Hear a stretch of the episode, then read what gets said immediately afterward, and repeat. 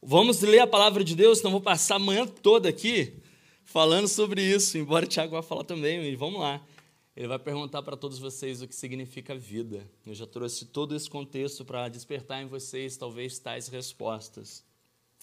No Tiago capítulo 4, no verso 13 até o verso uh, 17, quatro versos apenas, nós leremos e depois, logo nos próximos domingos, nós terminaremos com a epístola de Tiago. A palavra de Deus diz assim: Ouçam agora vocês que dizem: Hoje ou amanhã iremos para esta ou aquela cidade, passaremos um ano ali, faremos negócios e ganharemos dinheiro. Vocês nem sabem o que lhes acontecerá amanhã, Tiago vai exclamar que é a sua vida? Tiago vai perguntar. Vocês são como neblina que aparece por um pouco de tempo e depois se dissipa. Ao invés disso, deveriam dizer: se o Senhor quiser, viveremos e faremos isto ou aquilo. Agora, porém, vocês se vangloriam das suas pretensões. Toda vanglória como essa é maligna. Pensem nisso. Quem sabe o que deve fazer, ou seja, se vocês sabem o que deve fazer, responsabilidade que se deve tomar, e não faz, este comete pecado. Se vocês sabem o que deve fazer e não faz, este comete pecado. Tiago está indo para um lado muito mais filosófico agora, de questionar o que é a vida. O que é a vida? Antes de nós irmos para os três pontos que eu gostaria de dizer, queria orar com vocês. Pai, fale conosco, mesmo que sejam palavras que causem a nós algum senso de absurdo, mas que este senso glorifique o teu nome, fazendo a gente sair de uma possessão demoníaca da preguiça evangelística, da possessão demoníaca da preguiça social, da possessão demoníaca da preguiça e da dissimulação cristã, da possessão demoníaca do interpretar e tentar escrever a vida sendo presunçoso ou presunçosa para que a gente possa estar aonde o Senhor quer que nós estejamos. E quando a gente não conseguir, force-nos, derrube-nos, reconstrua-nos, refaça-nos. Porque eu confesso que a vida é dura, Senhor. E todas as vezes que tentei construir qualquer coisa sobre mim, em cima de mim, a respeito de mim, se dissolveu tão rápido quanto a neblina. Não deixe que os meus irmãos sofram as mesmas coisas que um dia eu sofri e que talvez sofrerei. Livra-os, Senhor, com o poder da tua palavra, no entendimento de que a vida é passageira, que o tempo não para e que a gente precisa assumir a responsabilidade antes que o fim seja letal. No nome de Jesus. Amém. Tiago ele começa num sentido mais filosófico agora. Agora, Tiago, ele está movendo. Antes ele estava falando com os mais vulneráveis. Agora, Tiago está falando com os mais abastados. Tiago, no capítulo 4 inteiro, ele está falando sobre submissão. Ainda continua falando sobre submissão. Mas agora ele vai endereçar a sua fala, a sua narrativa, àqueles que têm mais posse. E ele vai falar a respeito de planejamento. O que Tiago não está dizendo? Tiago não está dizendo que é pecado planejar. Tiago não está dizendo isso. O planejamento ele é muito importante em nossas vidas. Precisamos planejar, assim a gente mitiga risco, a gente, assim a gente alinha certas expectativas. A chance de acerto é muito melhor. A gente sai da posição de ser bombeiro e a gente começa a viver muito mais como aquele que planeja do que aquele que sai apagando incêndio todos os dias.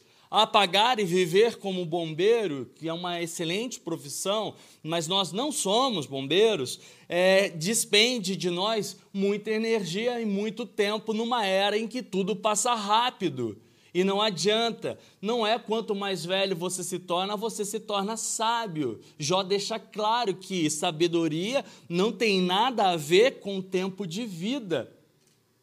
Se fosse assim, aquele que, morrer, que, aquele que morreu com 33 anos, sem emprego, sem uma família, ele seria o mais ignorante, mas não, ele era o Messias. Ele era sabedoria divina e morreu com 33 anos. Não tinha posse, não tinha nada, não tinha família. Muitos o chamariam, esse cara não é sábio. Mas ele era a própria sabedoria do Pai em forma humana. Tiago agora está dizendo que, ok, planejem a vida de vocês, planejem, mas cuidado, cuidado, porque com planejamento pode vir a sutil forma de presunção e de ser senhor da vida, de forma sutil. Ela não vem investida assim, ah, eu não sou orgulhoso, eu sou orgulhoso, eu sou presunçoso, eu vou escrever o roteiro da minha vida. Não, ela vem de forma muito sutil. Tiago está falando sobre presunção, sobre orgulho, sobre ambição implícita, não explícita. Tiago está dizendo ao povo que estava agora, alguns, algumas pessoas estavam lá naquela época já matando alguns aristocratas. O pessoal já estava num estágio de revolução. Os judeus não estavam conformados com as coisas que estavam acontecendo. Eles estavam saindo às ruas, eles estavam matando pessoas. Flávio Joséfo vai deixar isso muito claro a respeito da narrativa histórica do que estava acontecendo em momentos antes que precedia a queda do templo, a queda daquilo que mais os judeus amavam, que eles amavam, que era o templo. Já matavam pessoas. E o medo leva a gente a tentar fazer coisas que a gente nunca fez. Já que eu vou morrer, então, o que eu vou fazer? Vou curtir minha vida. Ou outros pensam, já que eu vou morrer, então, então não vou fazer nada.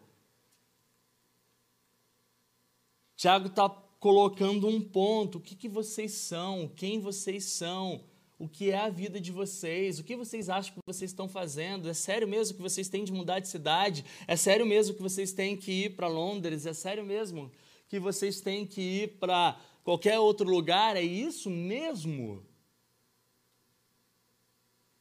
O planejamento ele é importante, ele é muito importante, mas ele carrega consigo, não por causa do planejamento, mas por causa do coração daquele que planeja. Não por causa do planejamento, mas por causa do coração daquele que planeja. A sutileza de tentar dominar a vida através de uma narrativa, colocando é, objetos, metas, formas e etc, etc, etc. Um sentimento de tentar dominar a vida. Aí você fala, pastor, não, não, não, eu não sou assim. Não? Então me explica a sua frustração. O que é frustração se não expectativas não realizadas? Por que, que você está tão frustrado? Porque você um dia tentou ser o Senhor de sua vida, desenhou a sua vida e por isso você está frustrado. Você pode desenhar a sua vida, a sua carreira, tira a sua carreira, frustração. Você desenhou a sua vida com a sua família, alguém fica doente, tira, frustração. Eu não estou falando da tristeza da perda, estou falando da frustração de uma expectativa fantasiosa não realizada. Ficou sem dinheiro, Agora você sabe o que acontece com seu coração. Veja que ninguém confessa ídolos. Eu não confesso meu ídolo, sabe por quê? Porque eu nem sei onde eles estão. Mas como assim? Ídolo a gente adora. Aquilo que a gente adora a gente esconde. E a gente só descobre quando é ídolo quando a gente percebe que eles têm pés de barro. Quem disse isso? Renato Russo. Quando eles se quebram, aí a gente descobre que era um ídolo, que era um bezerro de ouro, que era um Baal, que era qualquer outra coisa. Quando a gente perde, que a gente descobre o quão fazia falta em nós.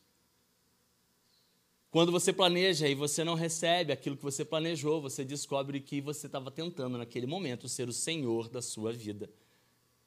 Mas e o planejamento? O que é o planejamento então? Eu sei que Tiago está preocupado com o que vem com o planejamento, por causa do coração daquele que planeja. Mas e o lado positivo do planejamento? O que é o planejamento? Tá bom, Peter Drucker vai dizer o seguinte: planejamento a longo prazo não lida com decisões futuras.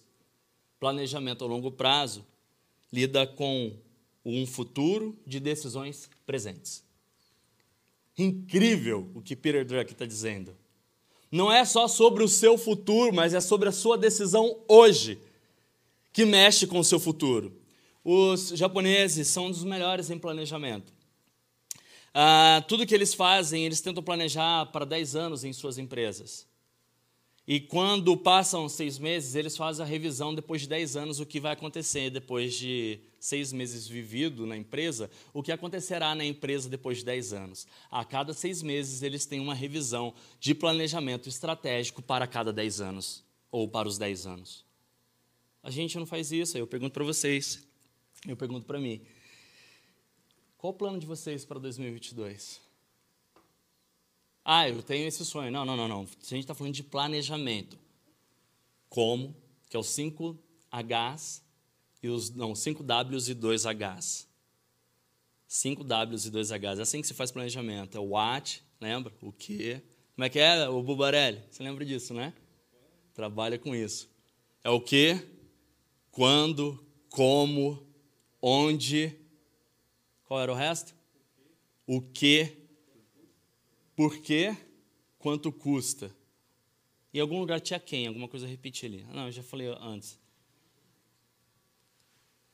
Isso é planejamento. Tá, agora vocês entenderam o que é planejamento. Quem de vocês planejou assim para 2022? Nossa, nem, eu nem acho que eu estou em 2021. Eu acho que eu estou lá atrás ainda. Eu não fiz isso. Eu não fiz isso. Quantos fizeram? Ninguém fez? Não? Não? Não? Você em casa, manda um WhatsApp aqui. eu não fiz também. Eu acho que eu estou em 2020. Planejamento é isso, é a decisão que eu tomo hoje que tem a ver com o meu futuro. E Tiago está dizendo o seguinte: vocês estão pensando no futuro, e determinando as coisas hoje. Tiago e Peter Drucker está dizendo quase a mesma coisa. Você não tem que pensar no futuro e simplesmente tomar uma decisão hoje por causa do futuro que você planeja e quer que seja assim, assim, assim, assado, e muito menos você tem que fazer alguma coisa hoje para que o futuro seu seja totalmente diferente. Na verdade, você precisa entender o que é e qual é o plano de Deus para a sua vida, para que você possa, então, junto a esse plano divino na sua vida, traçar algum tipo de meta, algum tipo de plano e como você pode agir em cima disso e tomar decisão hoje, agora. Só que muitas pessoas têm medo de. Sabe aquela música que a gente cantou, Eu te dou meu coração? Muita gente tem medo de falar isso. Uma das orações mais difíceis que tem são: Senhor, de verdade, de coração, faça a tua vontade. Ah, mas eu faço isso o tempo todo. Não, então faz oração assim, Senhor. Se Senhor quiser levar minha família, leva. Se Senhor quiser me levar, leva. Se você quiser orar, quer arrancar meu emprego, arranca. Se você quiser fazer isso, o Senhor faz. Se o Senhor quiser me dar, me dar uma doença, o Senhor que dê. Se o Senhor quiser. Ninguém ora assim, porque dá medo. Por isso que ninguém entrega o coração para Deus, porque dá medo. Porque você não sabe o que Deus vai fazer. Veja então que John Piper está correto quando ele diz assim: toda oração já carrega uma resposta premeditada. Senhor, eu quero casar. Já está tudo na tua mente. A lua de mel vai ser assim, YZ, é, vai ser tal dia, tal hora, desse jeito, e vai ter aquele momento tal, o sorriso vai ser tal, na hora da foto Y, na foto Z, e depois, com três anos, os filhos virão cinco anos, e ele vai estudar na escola trilingue, é, ele vai ser um poliglota, vai passar na melhor federal, vai estudar fora do Brasil. Uau, você acabou de orar pedindo para que Deus abençoe o teu futuro, você já está dando a resposta? Ei, ei, ei, calma, calma. Calma aí, garotão. Calma, garotona. Por isso que ninguém ora assim, porque dá medo. Porque Deus faz acontecer e a vontade dele é boa, mas a gente quer que seja de acordo com o nosso coração. E Tiago está colocando nossos pés no chão para dizer o seguinte: parem de ser presunçosos porque a vida de vocês é uma neblina. Vocês estão achando que vocês são engenheiros das suas próprias vidas. Tiago está dizendo: vocês são neblinas. Vocês são vapores. Por que planos assim, onde deixam vocês obcecados?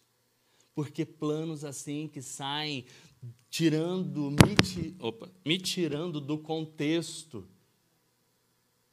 Você nem perguntou para mim se era isso que eu queria para sua vida. Aliás, você nem perguntou para mim o que, que é vida.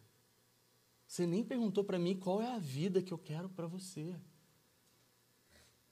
Olha que perturbadoras são as palavras de Tiago.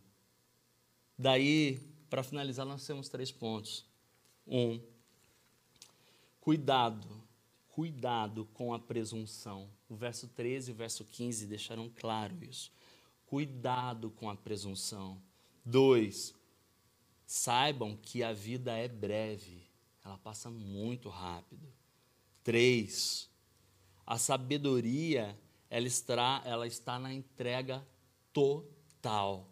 Ela está na entrega total. Vamos lá, ponto um. Cuidado com a presunção. Provérbios 27, 1 diz o seguinte. Vamos ler isso aqui junto? Vamos lá? Só para trazer um despertar e uma mudança de humor, porque eu estou pegando pesado hoje, né? Vamos lá. Provérbios 27, 1. Vamos lá. Daqui a pouco vocês vão ficar com saudade do cara do candeeiro que pregou né, e fez todo mundo rir. Vamos lá. Uh, Marco Teles. Uh, Provérbios 27, 1. Vamos ler todo mundo junto? Não.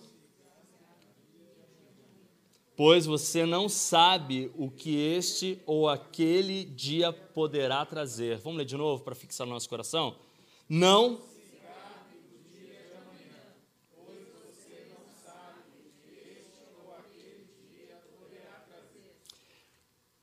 não se gabe por aquilo que você tem, de, tem a fazer no futuro. Tem pessoas que nem têm no presente, já ficam só falando do futuro. No futuro eu vou fazer isso, vou fazer aquilo. Não se gabe, ei, ei, ei, fica aqui, ó, fica aqui, você é neblina, neblinazinha, fica aqui, neblina, daqui a pouco você vai sumir. Não se gabe, não bota tanta energia, cuidado com o alinhamento de expectativas do amanhã, porque você não sabe Toda vez que eu me gabo, toda vez que eu me torno orgulhoso, esse é um, um orgulho implícito, eu estou dizendo, Ei, eu sou Deus, deixa eu mostrar para vocês o que vai acontecer no meu futuro. É claro que, como crentes bons que nós somos, a gente não usa essas palavras, porque, olha, isso é escândalo. Então a gente não fala isso. Mas nisso tem uma grande tensão aqui. O problema é que a gente está no centro de tudo. O segundo, a segunda tensão é que é um excesso de falsa segurança, que é presunção. Presunção é diferente de confiança. Presunção é você não sabe dos fatos e você presume, toma uma decisão baseado naquilo que você presume ser. Confiança significa que deve ter algum tipo de lastro para que você exerça então aquilo que você confie. Exemplo, eu confio no meu pai. Por que você confia no meu pai? que meu pai me ama. O amor dele é o lastro da minha confiança. O amor dele é a minha aliança fiduciária, é a garantia da minha poupança, é minha previdência social, é minha previdência privada. Previdência social não, daqui a pouquinho, né? É, é muito mais do que isso. É Ele é o garantidor da minha aposentadoria da vida. Confiança. Por isso eu confio, porque Ele me ama em Cristo Jesus. Diferente de presunção. Eu acho que Ele me ama, então vou tomar uma decisão. E aí, nesse axiologismo, dá espaço para um orgulho implícito, aonde nós nos tornamos o que? Presunçosos, gabadores de planos arquitetados por si mesmo. Aonde nós estamos? Tiago, de novo, não está dizendo que é errado planejar, Tiago está trazendo um, uma pergunta para o coração daquele que planeja. E aí, o primeiro alerta, no verso 13, no verso 15. O verso 15 diz, diz isso. Agora vocês se vangloriam das suas pretensões, vocês se orgulham do su, das suas pretensões, pretensões, presunções. Vocês se orgulham das pretensões. E toda essa presunção, toda essa vanglória, toda essa forma sua de fala, todo jeito que você impõe sua voz quando você fala do seu futuro, toda vez que você lacrimeja quando fala do seu futuro, toda vez que você traz aquela carga de afeto que sai das entranhas, é maligno, é diabólico. Mas por quê? Porque você está tentando ser um Deus eterno e está esquecendo que você é neblina. É o ponto 2 nosso. Tiago está dizendo: cuidado com a presunção. Esse é o nosso primeiro ponto. Segundo ponto, saiba que a vida é breve. A vida é muito breve. Claro que naquele momento em que os, o, as pessoas mais ricas é, da igreja de Jerusalém, o que eles estavam fazendo era: vamos investir em negócios, vamos mudar, vamos mudar de cidade, vamos abrir novos negócios lá, vamos ganhar dinheiro. Afinal, a gente nem sabe o que vai acontecer, vamos dar nosso melhor aqui. Tiago está dizendo: não, não é pecado você investir, não, não é pecado você mudar de cidade, não, não é pecado, é pecado você não me consultar antes, é não consultar a Deus antes, é pecado aquilo que você interpreta sobre a sua própria vida. Você pode fazer negócios. Aí Tiago vai dizer o seguinte: ó, você pode fazer negócios, tá bom? Você pode planejar, você tem que planejar, você pode prosperar, você tem que prosperar. Tá, não tem que prosperar, você precisa entender a prosperidade. Mas você pode fazer tudo isso. Mas deixa eu te lembrar de outra coisa. Primeiro, cuidado com a presunção. Segundo, saiba que a vida é breve. Ah, então eu tenho que abrir para ontem a minha empresa? Não, não, não é isso. Ele está dizendo o seguinte: memento mores, lembre-te que amanhã morrerás. Tiago, ele está usando a palavra vanitas, vaidade, vapor, vazio. Ele está trazendo a memória que amanhã você pode não existir e que você não precisa sair correndo para tentar fazer alguma coisa que pode deixar você em um estágio de maior perigo. Claro que a vida não para, é isso que Cazuza está dizendo. Inclusive que quando Cazuza morreu no cemitério, acho que lá de Botafogo, se eu não me engano, que ele está lá, alguém me corrija se não for, na lápide dele está escrito: o tempo não para. Ele está certo. Cazuza está correto, o tempo não para. Então tenho que sair correndo, então, para eu poder é, abrir meu negócio, mudar de cidade, ganhar dinheiro, já que o tempo não para, e o tempo não para, então eu tenho que ficar desesperado.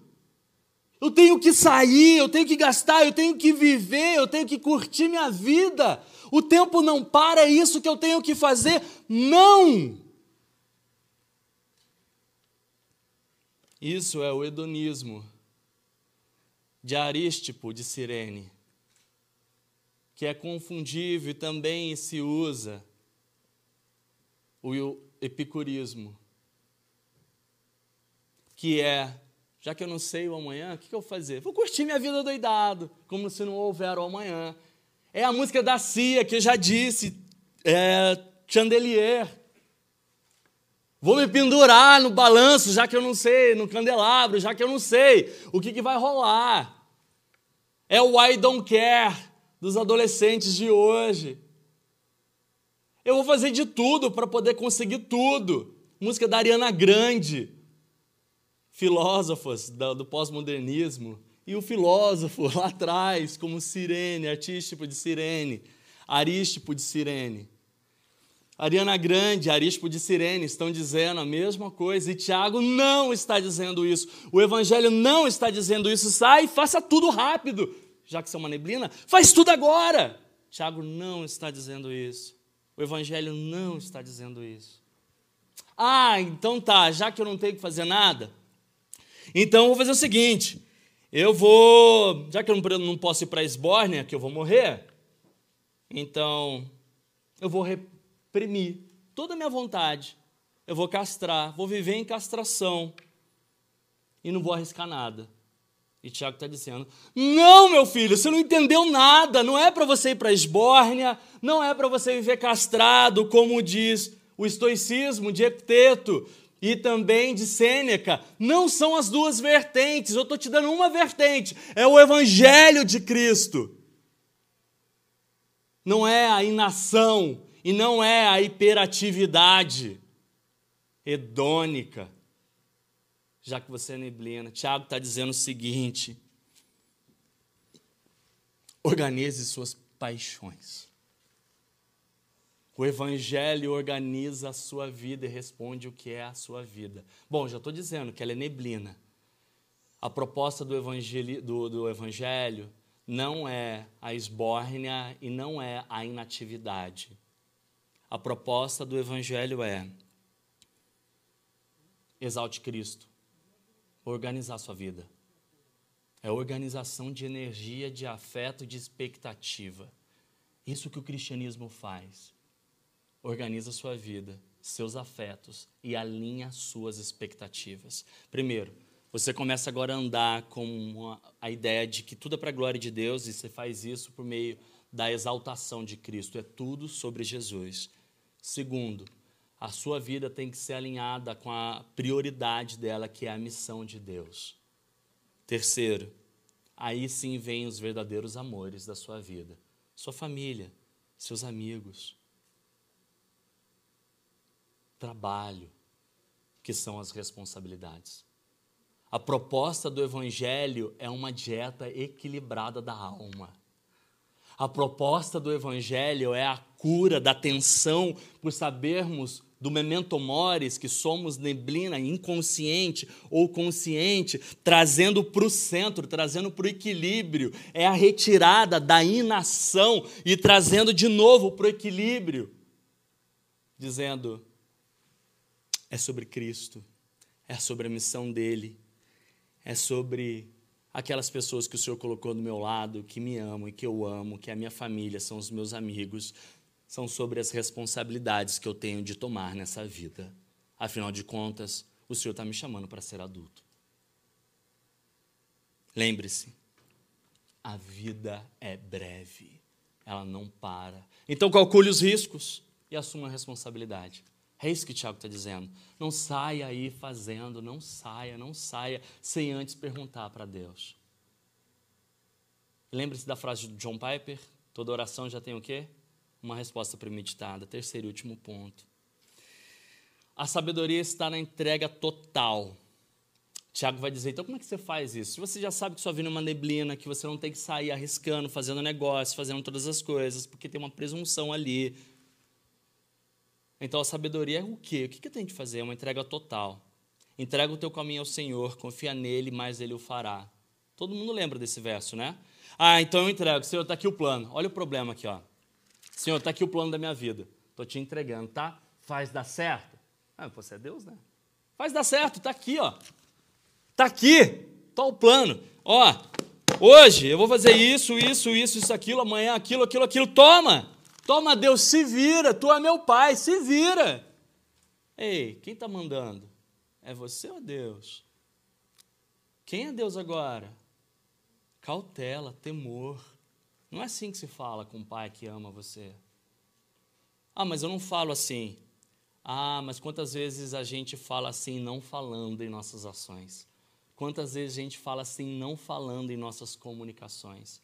Quantas comunicações violentas nós temos com Deus, o nosso Pai de amor. Quantas? Inúmeras. Inúmeras.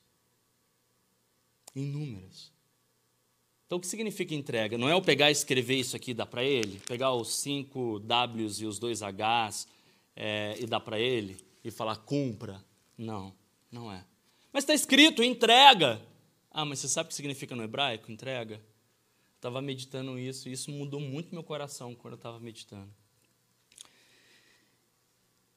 Eu tenho visto mesmo que a minha vida é uma neblina, e por várias vezes eu percebi isso. E que nada foge, que tudo foge do meu plano. Também tenho percebido, oh, como eu tenho. Semana passada eu estava indo para Búzios com, com a Isabelle, com o Felipe Assis, meu pastor, sua família. Estava dirigindo até lá. E o que aconteceu no meio do caminho? Um acidente. Minha filha olhou para mim, Tipo, você vai parar, né, papai? É claro que eu vou parar, filha. Aí, vamos lá, vamos lá ajudar. Vamos lá cuidar. Não tinha nenhum médico ainda, então vamos lá fazer os primeiros socorros. Um acidente brutal. Mas não estava dentro do plano. Não estava dentro do plano. Não fazia parte. Eu não controlo isso. Eu não controlo isso. Mas ao mesmo tempo, saber que eu não controlo isso não faz me levar a viver de qualquer jeito porque eu não controlo.